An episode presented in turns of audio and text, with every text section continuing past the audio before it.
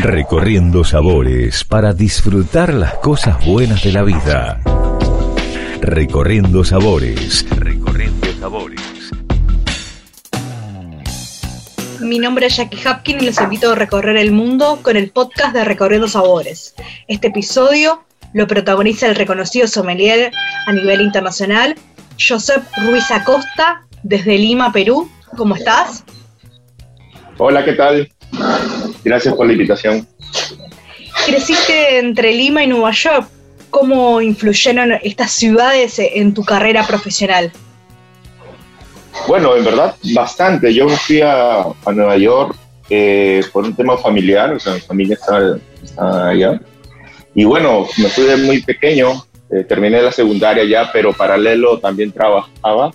Y ahí fue donde, donde entró este, estas ganas de, de trabajar en restaurantes. Bueno, mi tío es chef, es americano, y mi papá también trabajaba en el restaurante haciendo ensaladas. Y bueno, necesitaban un corredor, se le dice, allá se le conoce como un busboy. Y yo a mis 16 años, bueno, quería ganar algo de dinero, ¿no? Y bueno, me metí y en verdad fue una gran experiencia. Creo que de ahí le agarré mucho el gusto al tema de la cocina, el bar, el salón, hablar con la gente, ¿no? Pero soy decir muy, que te marcó un antes y un después. La verdad que sí, no pensé que me iba a gustar tanto eh, ver las elaboraciones, el manejo de todo un restaurante, ¿no? Eh, bueno, yo era muy joven, pero sentía que me, me gustaba bastante y aparte estaba ganando dinero. ¿Y recordás cómo fue tu primer vínculo con el vino? ¿Ese primer acercamiento? Sí, bueno, yo, yo allá no tuve mucho acercamiento con el vino, la verdad. Tuve acercamiento más bien con otras bebidas. A mí me gustó más el bar, la verdad. Yo ya me imaginaba quizás al menos aprender eh, como un bartender, ¿no? No, todavía no lo veía como algo profesional allá, pero me gustaba mucho el tema de las mezclas y que mezclando ciertas bebidas se sacaban sabores nuevos, la gente tú veías feliz, muy social, muy amable. Tuve muy buenos ejemplos allá de, de bartender, bueno, no muchos, la verdad eran muy pocos, pero fue, fue bastante, no sé, me llenó mucho, en verdad, verlos y, ese contagio, ¿no? De, de, trabajo. Ya aquí fue donde conocí más el tema del vino, la verdad, en, en Lima. ¿Y te imaginaste en algún momento cuando dabas tus primeros pasos que ibas a ser reconocido, ibas a llegar a, ser mejor sommelier de Perú y uno de los mejores del mundo? ¿Cómo lo viviste? ¿En lo personal? En verdad no me lo había imaginado. este, a mí me pusieron a competir un poquito a la fuerza, la verdad, no te voy a mentir. Pero desde muy joven sí, sí recuerdo ser un poco competitivo. No me gustaba como ser el último, digamos en un tema, no sé, físico o, exámenes, etc. Y bueno, la primera competencia que justo lo di cuando también comencé a estudiar, que fue en el 2012, este, quien era mi jefe, eh, José Miguel Burga, un reconocido sommelier peruano, él me empuja a, a, participar y me, me, dice, oye, vas a, vas a ganar mucha experiencia y, y, esto te va a servir. Y, bueno, lo, importante es que tuve buenos, buenos líderes, buenos amigos sommeliers que me empujaron a, a eso, ¿no? No me lo esperaba, la verdad. Y el primer concurso quedé segundo. Eh, yo me quedé súper sorprendido, en verdad. ¿no? Este, pero sí, sí, sí comencé a estudiar desde antes, un poquito antes del 2012. Aquí, lo que pasa es que aquí las clases comienzan en marzo. Entonces, cinco, seis meses antes me solicitaron como asistente sommelier. Entonces, yo comencé a estudiar desde ahí, por mí solo. Eh, y bueno, creo que dio sus frutos. No me lo esperaba y en verdad me cambió la vida un poco, porque uno ve potencial, ¿no? O sea, si llegas hasta esa instancia, recién estudiando, o sea, imagínate qué más puedes hacer estudiando. Eh, más tiempo, ¿no? Entonces, este, profesionalmente sí, ese fue muy rápido lo que me pasó, en verdad. Y agradezco bastante mucho a, las personas que me buscaron a, a perder ese miedo y, concursar, ¿no? Porque en verdad sí, es muy tenso aquí los concursos. Y para vos, ¿cómo debería ser, por ejemplo, la formación de un sommelier en Latinoamérica, según tu experiencia?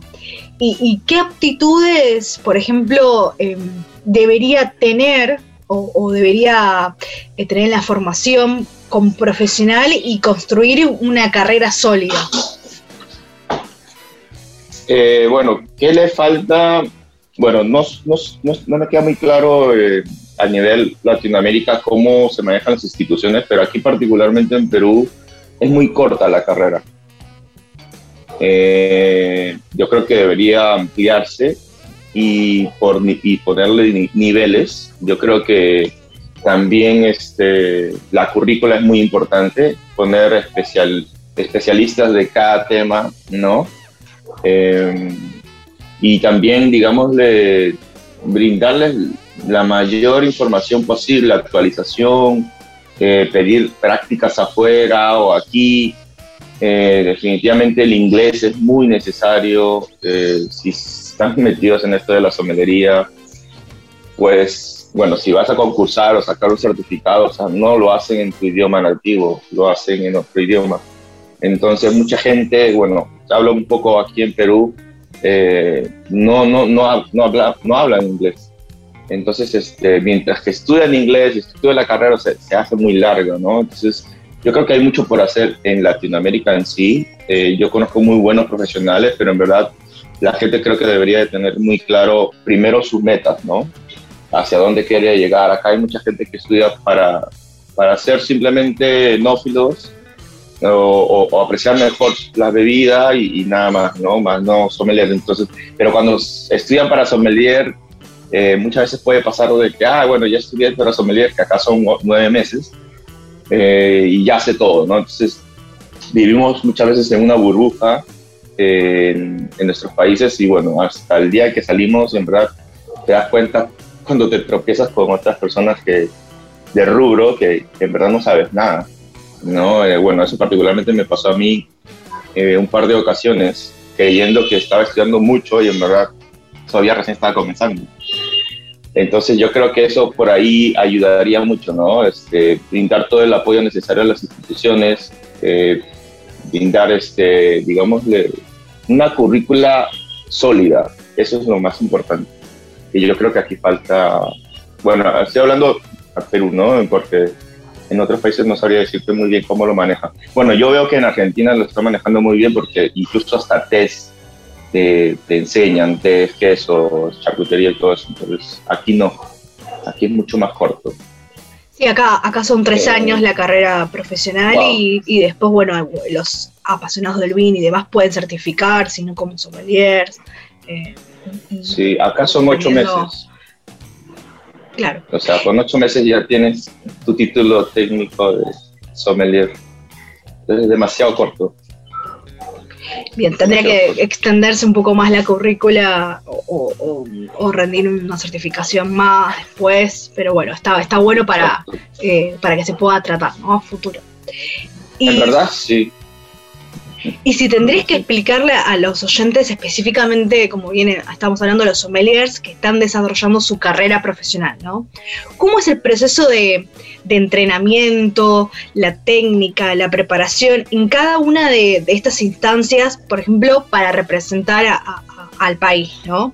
¿Y qué factores se tienen en cuenta, por ejemplo?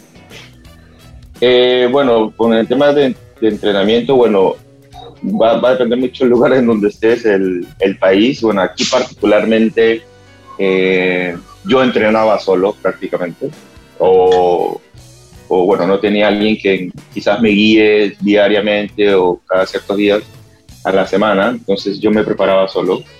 Sé que en otros países tienes todo una asociación que te prepara y, y te pone en contacto con otros hombres afuera y viajas, etcétera, ¿no? Pero no, aquí no, aquí yo particularmente solo. Y como, primero es ordenar, digámosle, o tener un, un calendario de, digamos, de, temas, ¿no? Eh, ir primero por quizás lo más difícil para que de ahí más adelante vuelvas a retomar ese tema. Eh, y tener disciplina es lo más, creo que lo más importante, ¿no? La disciplina, o sea, por lo menos leer una hora diaria o dos horas diarias. Sé que es un poco complicado para quienes trabajamos en el Ruby. Yo trabajaba en, en ese momento en Central y, y en verdad era muy duro los horarios porque era partido y teníamos un break de 3, 4 horas nada más. Y bueno, ese break yo no me lo pasaba, digamos, descansando. Tenía mi meta muy clara de que tenía que seguir estudiando y eso es lo que hacía. Eso es muy importante para comenzar, ¿no? Las metas claras, hasta, hasta dónde quieres llegar. El objetivo. exacto.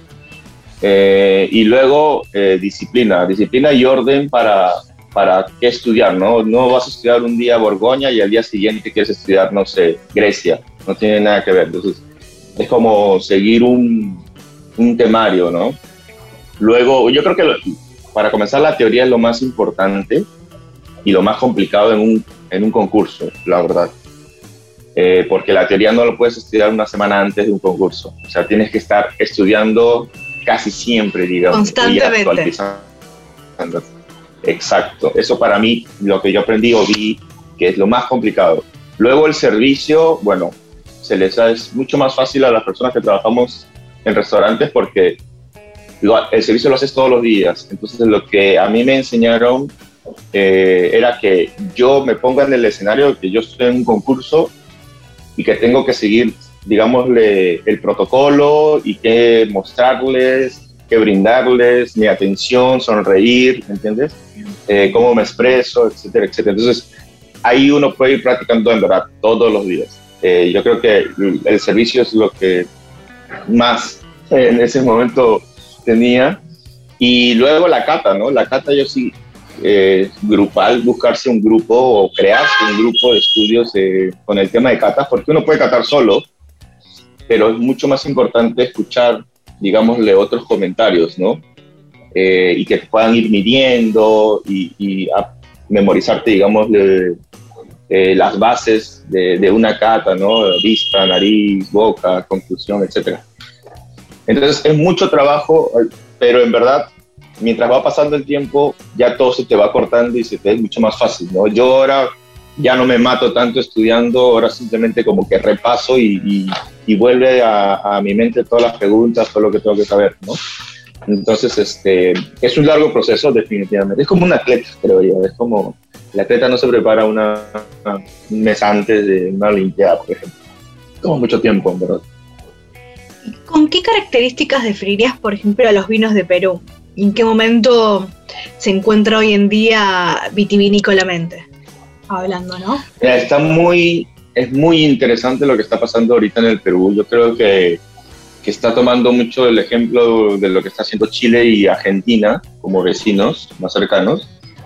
Eh, y hay un movimiento de todo, en verdad. Acá hay movimientos digamos, de, los vinos naturales, de las bodegas más grandes e importantes, han cambiado la enología y están viendo, digámosle, otro horizonte.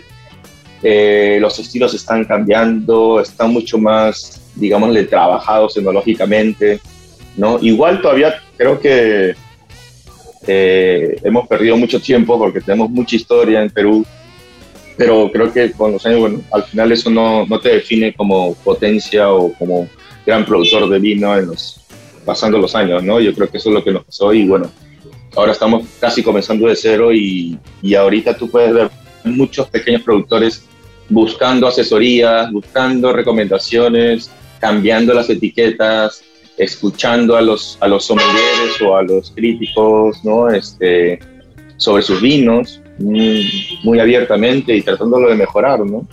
Eh, justo estuve en una cata hace dos días de vinos peruanos, ¿verdad? Que, que, bueno, el año pasado se hizo el primer vino peruano, el primer concurso de vino peruano solamente en ICA eh, por primera vez y en verdad eh, los que estuvieron con medalla. Yo no, yo no participé, pero es, en esa carta hace dos días este, probé los vinos y en verdad me pareció muy interesantes, muy correctos, ¿no? Entonces yo creo que estamos yendo por, por un buen camino. Están tratando de revalorizar, aparte del lugar, este, las uvas criollas o patrimoniales eh, aquí en, el Perú, ¿no? Por ejemplo, las uvas pijeras, las que usualmente usamos para, para destilar, eh, se están haciendo vino de ellos y están muy, muy, muy interesantes. Creo que hay muy buen producto, pero siempre, como digo, eh, eh, pisemos tierra y este es un largo camino a, ser, eh, a ser muy buenos y reconocidos a nivel mundial con la producción de vino. ¿no? ¿Y qué cambios viviste en el consumidor en estos años? ¿no? ¿Y cómo ves, lo ves hoy en la actualidad? Mm, sí. Bueno, aquí en Perú en verdad ha crecido bastante. Eh, si bien hasta ahorita se escucha que el consumo per cápita son dos litros, yo creo que, que hay que actualizarlo porque en verdad el consumidor está, está bebiendo más vino definitivamente. Tú ves las importaciones. Lima no es un país, digamos, de alta producción de, vinos y, eso lo sabemos. Eh, pero eso nos, digamos, nos brinda una importación muy amplia, que quizás, o, quizás también privilegiada en, en, Sudamérica, ¿no? Yo creo que por ahí comparando con Brasil. Pero aquí en Perú llegan vinos de, de todo el mundo prácticamente, de muy buena calidad y de todo tipo de precio. Y tú ves que están viniendo más vinos y más vinos y tú dices, oye, a ver, este, hay mucho más consumo porque si no, ¿dónde están, ¿dónde están estos vinos que tanto llegan? ¿no? ¿Quién se los toma? Entonces el consumo definitivamente ha crecido. El, el, bueno, ahora con todo esto de la pandemia subió enormemente el, consumo, yo creo que aquí en otros países, y bajó un poco el tema de los destilados. Pues para la gente que sabe y que no sabe tomar uh, vino, o sea, se les hacía igual muy fácil abrir una, una botella que prepararse un cóctel en casa, ¿no? Entonces, este, yo creo que eso ayudó a, a que el consumo suba eh, aquí yo he hablado con muchas importadoras que en verdad hasta han quebrado de stock eh, durante la pandemia y eso me parece súper genial. Y bueno, yo también hago algunos Zooms y todo eso y, y, tú ves a la gente que está súper emocionada en querer aprender por más... Eh, entusiasmada, curiosa. ¿no? Súper entusiasmada y curiosa, la verdad que sí. Y, y, te preguntan, obviamente que hay todo tipo de preguntas, ¿no? Y te das cuenta que hay algunas que recién están comenzando, pero igual los ayudas, los guías. Yo creo que, que ahorita el sommelier no tiene que hacerse notar en la pandemia ayudando a estas personas que en verdad están consumiendo mucho vino. Y muchas veces simplemente lo compran porque no saben prepararse un cóctel, porque aquí se consumen muchos cócteles o cerveza también, ¿no? Este, pero definitivamente el cambio de consumo aquí ha cambiado un montón y ha subido bastante y ahora mucha gente entusiasmada por querer aprenderlo. Y por ejemplo, ¿cómo ves la vitivinicultura argentina, eh, los vinos, eh, alguna región que te haya sorprendido en este último tiempo o que hayas podido visitar? Uy, bueno, aquí en Perú en verdad es el país donde más etiquetas de importación vas a encontrar de Argentina. Eh, los peruanos son amantes del vino argentino definitivamente. Eh, y ahora yo creo que ha llegado un, buen momento en donde se ha hecho este cambio, ¿no? Enológico, porque, bueno, que pasaba también en otros países, que era, digamos, de un producto que no podías diferenciar uno al otro, ¿no? Casi todos estaban cortados con la misma tijera. Y ahora tú puedes ver el sello de, de la bodega, diferentes estilos de Malbec, ¿no? Eh, diferentes ahora nuevos lugares como más al sur. Eh, aquí llega de todo un poco, la verdad. Y en verdad creo que están haciendo un gran trabajo, en verdad están muy adelante que nosotros definitivamente. Eh, y acá se ve la diversidad de Argentina ahora, ¿no? Ya no se habla solamente de Luján de Cuyo, sino se habla de vinos de Patagonia, del Valle de Uco, Luján de Cuyo, o del norte en Salta, Incluso ya está llegando los vinos de Costepampa, de Chapadmalal, por ejemplo, que también están como que, ah, mira, vino de Buenos Aires y todo, ¿no? Entonces, acá en Perú se, se siente mucho ese, ese cambio que han hecho en Argentina. Pues somos grandes consumidores del vino argentino, la verdad. Y una región que me había, mira, en verdad, Argentina... Impactado, la, sí. La suerte de haber conocido norte, centro y sur la verdad que en el norte me impactó ir a Colomé. Yo creo que el, ese camino de tres horas, en verdad, fue espectacular. De pasar, no sé, de un lugar, digámosle, medio tipo selva a, estar bajo la nieve y de ahí pasar las nubes y estar con demasiado calor y sol directo, o sea, es como toda esa travesía para pasar. Los diferentes microclimas. Pues, fue espectacular, sí, a mí me, me, encantó bastante. Luego, bueno, definitivamente el Valle de Uco es algo que te atrae mucho, ¿no? La vista, desde cualquier punto que te pares, de cualquier bodega, eh, esa, digamos, esa, grandiosa... Eh, sí, en verdad es súper mágico el lugar, es como los Andes, lo ves tan imponente en todos lados, me parece espectacular, ¿no? Y el centro de, de Mendoza a mí me parece una ciudad súper linda, que, que, se detuvo en el tiempo y bueno, he tenido suerte muchas veces a Mendoza y, y en verdad eh, la conozco, no sé, no me pierdo, ¿no? Porque es como, no cambia, no, no es que hay más edificios, es como se quedó ahí y es como súper linda, muy amigable. Y Patagonia, en verdad, bueno, eh, bueno, fueron pocos días lamentablemente, pero me pareció súper cool todo el, y, el cambio, digamos, de, producción allá, o sea, el, el, estilo de vino muy marcado de, algo fuera definitivamente de, lo que ya habíamos, ya había probado, ¿no? En verdad muy, muy, muy interesante.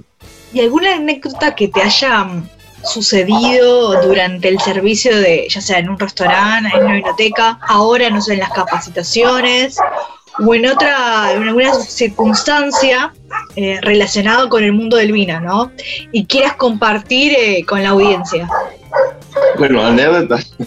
Me imagino miles, pero algo que, sea como curioso. La verdad que sí hay miles.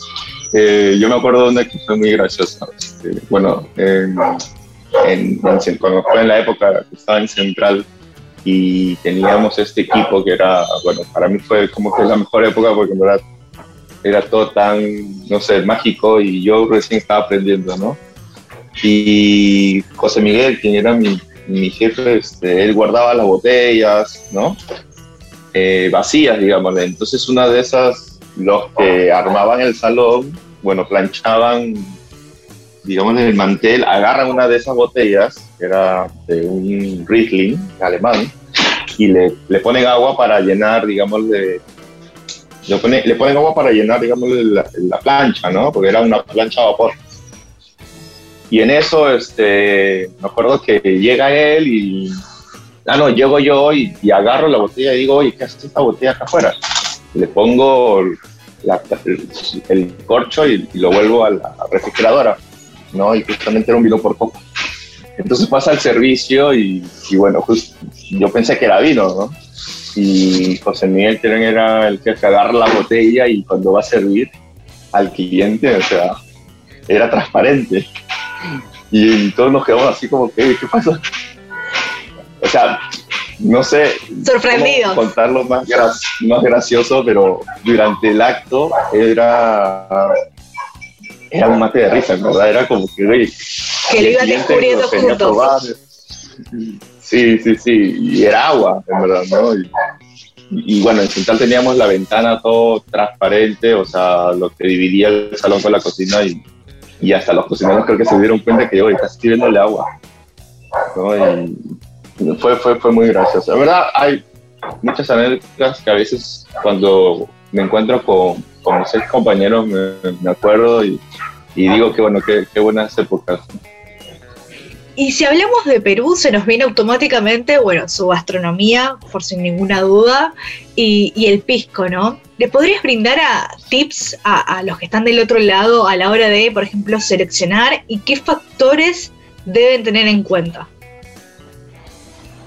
Sobre, bueno, sobre pisco, bueno, van a encontrar mucha variedad, mayoritariamente de Ica, que es como nuestra Mendoza para ustedes eh, ¿Y qué seleccionar? Bueno, vayan directamente, eh, yo creo que a los puros, ¿no? Porque son tres categorías, el mosto verde, el puro y el, acholado, que es como el blend.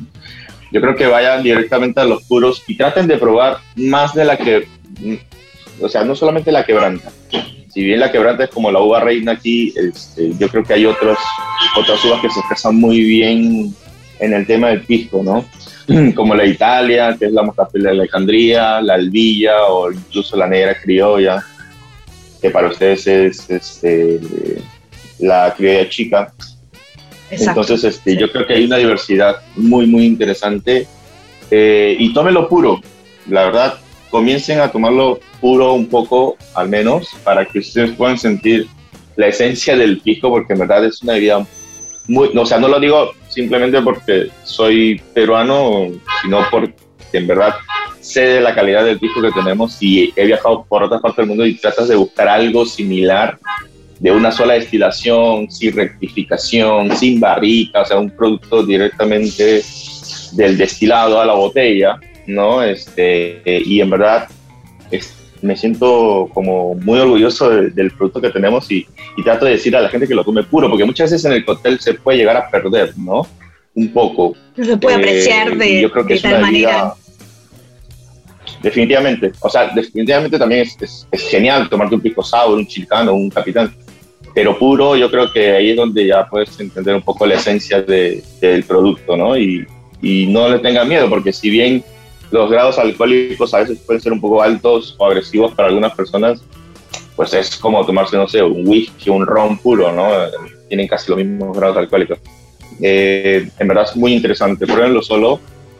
Eh, o háganse un chilcano, que es una bebida súper refrescante ahora con el verano, ¿no? Eh, ginger ale, eh, pisco, un poco de limón, un poco de, de bastante hielo y un poco de amargo de angostura del listo. O, para ustedes, por ejemplo, en Argentina que le gusta tanto los vermouth, pueden hacerse un tipo capitán que es eh, pisco, una, eh, una, onza, una, una, onza de, de vermouth roso y un poco de amargo de angostura y listo, lo refrescan y ya está.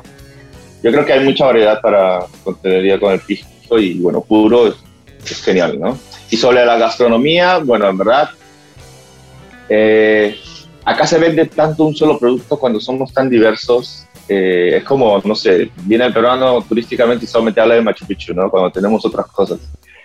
Eh, y creo que nos falta explotar. Y es como, no se cierren solo al ceviche. O sea, Perú no es ceviche solamente. Perú es, es gastronomía pura en todos los sentidos y insumos que quizás no, no hayan visto nunca. Desde tubérculos, frutas, eh, hierbas, etcétera, ¿no?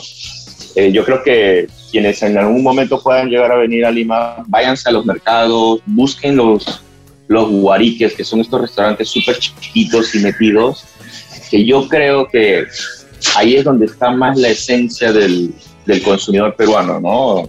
Lo digo porque una vez que uno viaja también no quiere irse, o bueno, sí quiere ir a los grandes restaurantes, pero... pero también conocer el pequeño productor sí, es como ir al mercado, ver al argentino, digámosle, eh, comprando sus cosas o dónde come en Argentina, el, argentino regular, ¿me entiendes? Eh, yo creo que eso es un poco más una esencia muy interesante aquí en Perú, que muchas veces se pierde, en verdad, ¿no? Yo sé que, es muy llamativo los restaurantes, digamos, como las listas de displays, etcétera. Pero en verdad el peruano tiene tantos lugares para comer que, yo creo que si se hace una lista de estos lugares, el, extranjero igual lo va a vivir súper, súper bien, ¿no?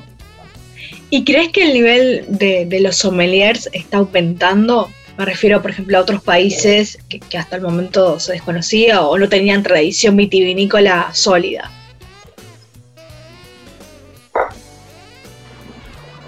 Eh, yo creo que sí, en verdad. Eh, he podido ver un el proceso de, muchos colegas, igual el mío, obviamente. por ejemplo, en el tema de concursos, ¿no? Ya no, no nos sentimos perdidos y, y, en verdad esta es una cadena porque, eh, por ejemplo, en, mi caso, como ya había dicho, o sea, yo entreno solo, ¿no? Prácticamente, eh, pero por ejemplo, sé que cuando yo ya no, ya hay el punto donde ya no tenga que concursar, este, yo sé que le voy a brindar eso, lo, al, al, que venga, a la siguiente generación, y ya no se va a sentir perdido. Y es más, va a ir con mucho más fuerza, con mucho más conocimiento eh, y experiencia, porque obviamente va a tener apoyo de los que lo estamos teniendo ahorita, eh, y va a llegar a un nivel quizás más alto de lo que cuando uno recién comenzaba, ¿no? Porque no tenía obviamente quien le diga cómo hacer las cosas. Eh, y yo creo que Perú es uno de esos países, en verdad. Yo creo que por mucho tiempo, en verdad, no se han invitado a concursos y en verdad nunca creo que sí. Se llegó a un gran nivel, digamos, competitivamente. Y creo que esta generación lo estamos haciendo, nos está costando, obviamente. Eh, pero definitivamente a los que vengan después eh, se les va a hacer mucho más fácil porque estamos nosotros ahora para apoyarlo, ¿entiendes? No queremos que también pasen tan duro como nos ha pasado a nosotros. Y lo digo nosotros porque conozco muchos colegas acá en Perú que, que estamos muy bien preparados y, viajamos, y esa es una gran eh, ventaja ahora. Bueno, hay mucha tecnología que se usa, digamos, para estudiar, que antes no había, eso es también... Hay muchas más herramientas que... Definitivamente, el Zoom, tú ves el Zoom o Instagram, este, no sé, a, a Paz Levinson hablando con no sé, con su carne, Sebastián Zucardi, ¿no? Entonces tú dices, oye, yo no tengo que viajar, o él tiene que viajar hasta acá para hablar, conocer un poco más. No, el Instagram, o el Facebook, o YouTube, o sea, todas esas herramientas este, hay que usarlas, ¿no? Eso es lo que yo siempre digo. A mí me preguntaban como que, oye, yo sé, pero ¿por qué tú ganas? Y, y por qué no, no sé, por qué no hay otro, ¿no? Yo le digo, bueno, no lo sé, o sea, todos tenemos la misma herramienta, eh, todos tenemos la misma información. Lo, creo que lo más importante es cuánto tiempo le dedicas a esa información. ¿no? Entonces, esa es, es, la única, digamos, de, digamos, de herramienta, eh, ¿cómo te puedo decir? Como que es lo, lo único que se necesita, disciplina, ¿no? Y yo, creo que el nivel definitivamente ha subido un montón. Vamos a pasar a un ping-pong eh, que es de, del mundo de las bebidas y gastronómico. Em, así que bueno, para que vos completes, ¿no? Que diga tu perspectiva, tu apreciación. ¿Un aperitivo, un cóctel? Eh, Dry Martin. ¿Un bar o un restaurante que te gustaría visitar en breve? Uh, eh, mercado Surquillo. es un mercado que queda acá cerca, es súper bueno. ¿Una ciudad gastronómica? Una ciudad, eh, Lisboa un plato que te represente? Uf. Bueno, bueno, en verdad me encanta todo, es como un buffet, no sé, es como de todo un poco. Difícil. Pero, no sé, algún algo que... que, Mira, me encanta la causa. La causa es como... me, acabo todo, no importa lo que me... La cantidad que me, me lo acabo todo. Es un plato peruano, como una entrada. ¿Un vino del mundo o una región o un país que, digas, bueno, eh, eh, te gusta a la hora de, beber eh, sus vinos? Mosela. Una región vitivinícola de Argentina, bueno, ya habías adelantado algo, pero digas, bueno, te, te guste más. Patagonia. ¿Un mentor? Gregory Smith. Bueno, hay varios en verdad, pero bueno, el más cercano es Gregory Smith, a mi jefe. ¿Una película o una serie relacionado al mundo del vino o las bebidas? Ah, genial. Este. Eh, Song in the Bottle. Un tema musical que te sea disparador a la hora de, por ejemplo, catar, eh, degustar vinos. Uh, agarraste. que escucho de todo, pero la salsa definitivamente me pone, me pone bien. ¿Un lugar en el mundo? ¿Que conozca o no? Un lugar en el mundo que digas, bueno, este es mi lugar. Uh, Lima. Y por ejemplo, ahora a la hora de confeccionar, eh, diseñar una carta de vinos en general, ¿no? ¿Qué tenés en cuenta cómo es la rotación de esas etiquetas, cómo lo pensás detalladamente, si le tendrás que brindar algún tip a los que están del otro lado, ¿no? Bueno, eh, primero enfocarse en el concepto del restaurante, ¿no? Eh, pero ojo, el concepto del restaurante, pero también tener estas pequeñas salidas de fuera del concepto, ¿no? Por ejemplo, parrilla, no todo tiene que ser tinto. Mantén un poco también de blanco, un poco de espumante, porque al final va a haber algún cliente que te lo pueda pedir. Eh, o comida, no sé, Nikkei, ¿no? tipo japonesa. Este, no todo es blanco, es, bueno, mantiene algo de tinto también. yo creo que la diversidad de la carta es muy, muy importante y no sé cómo es en Argentina, pero acá la independencia de una carta es muy importante, ¿no? cosas que no, a veces no pasan. Entonces, eh, la, decisión de, qué poner o no eh, del sommelier es, muy, muy importante y, es su labor, no, no de la importadora o, o, de alguien externo que, que, no de ahí lo ofrezca al cliente, ¿no? Eso era antes muy común, las cartas que eran compradas. Y, libertad, mejor dicho. Bien, ¿y cuál es la clave, por ejemplo, de tu éxito? ¿Qué consejo le podrías compartir a, esa nueva generación que, por ejemplo, te está escuchando y, que está dando sus primeros pasos, que está iniciando en el mundo del vino, ¿no? Ese consejo que, te hubiera gustado recibir en ese momento y, vos tengas ahora la oportunidad de, de, brindarle. Eh, bueno, primero la pasión por el servicio, ¿no? La pasión por lo que hacen. Si no son personas apasionadas al, rubro que están, digamos, se están dirigiendo, es, es muy vacío el trabajo. Si no tienen pasión o levantarse con esas ganas de seguir aprendiendo, yo creo que se le va a hacer muy complicado llegar a más metas. Luego de eso, bueno, tener claro quiénes son sus digamos, de sus colegas que les va a influenciar mucho, ¿no? Eh, y mostrar lealtad. Yo creo que la lealtad aquí es muy importante eh, hacia las personas que siempre estuvieron ahí. Bueno, como todo, uno comienza de la nada y, y te vas dando cuenta que hay mucha gente que apuesta por ti, ¿no? Mientras que tú no crees que puedes hacerlo bien. Eh, yo creo que es la gente que nunca de ahí se tiene que alejar, ¿no? Yo creo que la lealtad y, y ese conjunto de colegas que, les ayuda a dirigirse a, a, un mejor lugar o a otro nivel, mejor dicho. Y por último, ¿querés recordar tu sitio web, las redes sociales?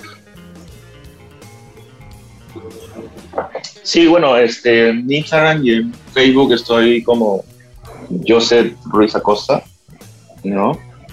Eh, no tengo todavía una página web, pero más me manejo por, por, Instagram o, Facebook, ¿no? Ahí me pueden encontrar, igual si tienen alguna duda, pregunta, yo soy muy, muy, abierto y me gusta responder este, mucho a las personas y ayudarlas, en verdad, ¿no? En lo que puedo, obviamente.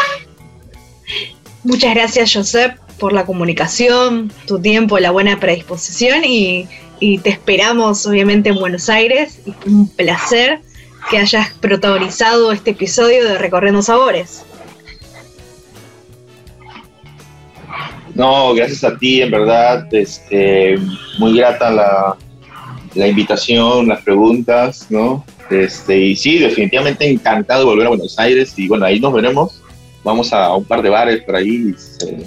me encanta salir y comer y todo. Entonces estoy igual, ya que cuando estés aquí en Lima, yo encantado de, de guiarte y por ahí ir a un par de restaurantes y que la pases súper cool. ¿no?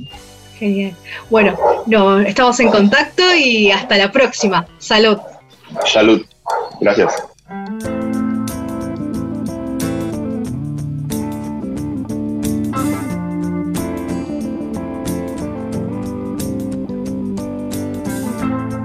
Is it getting better?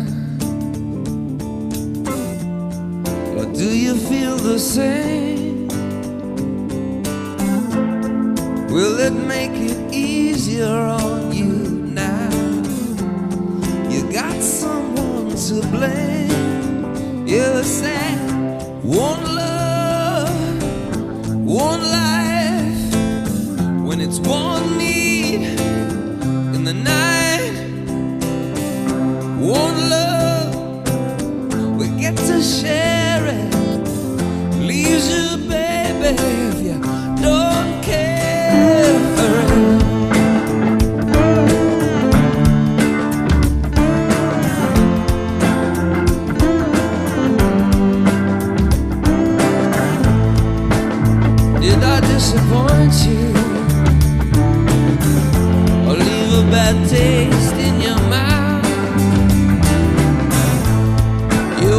like you never had love.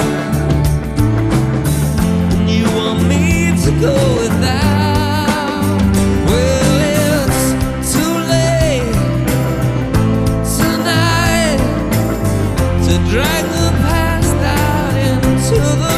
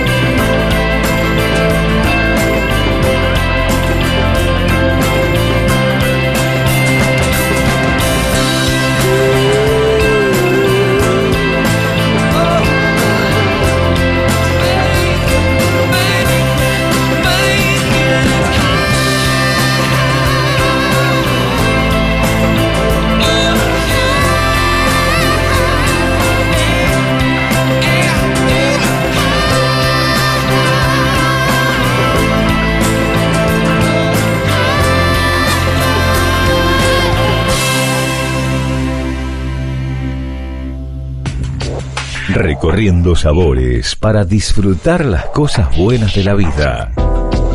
Recorriendo sabores. Recorriendo sabores.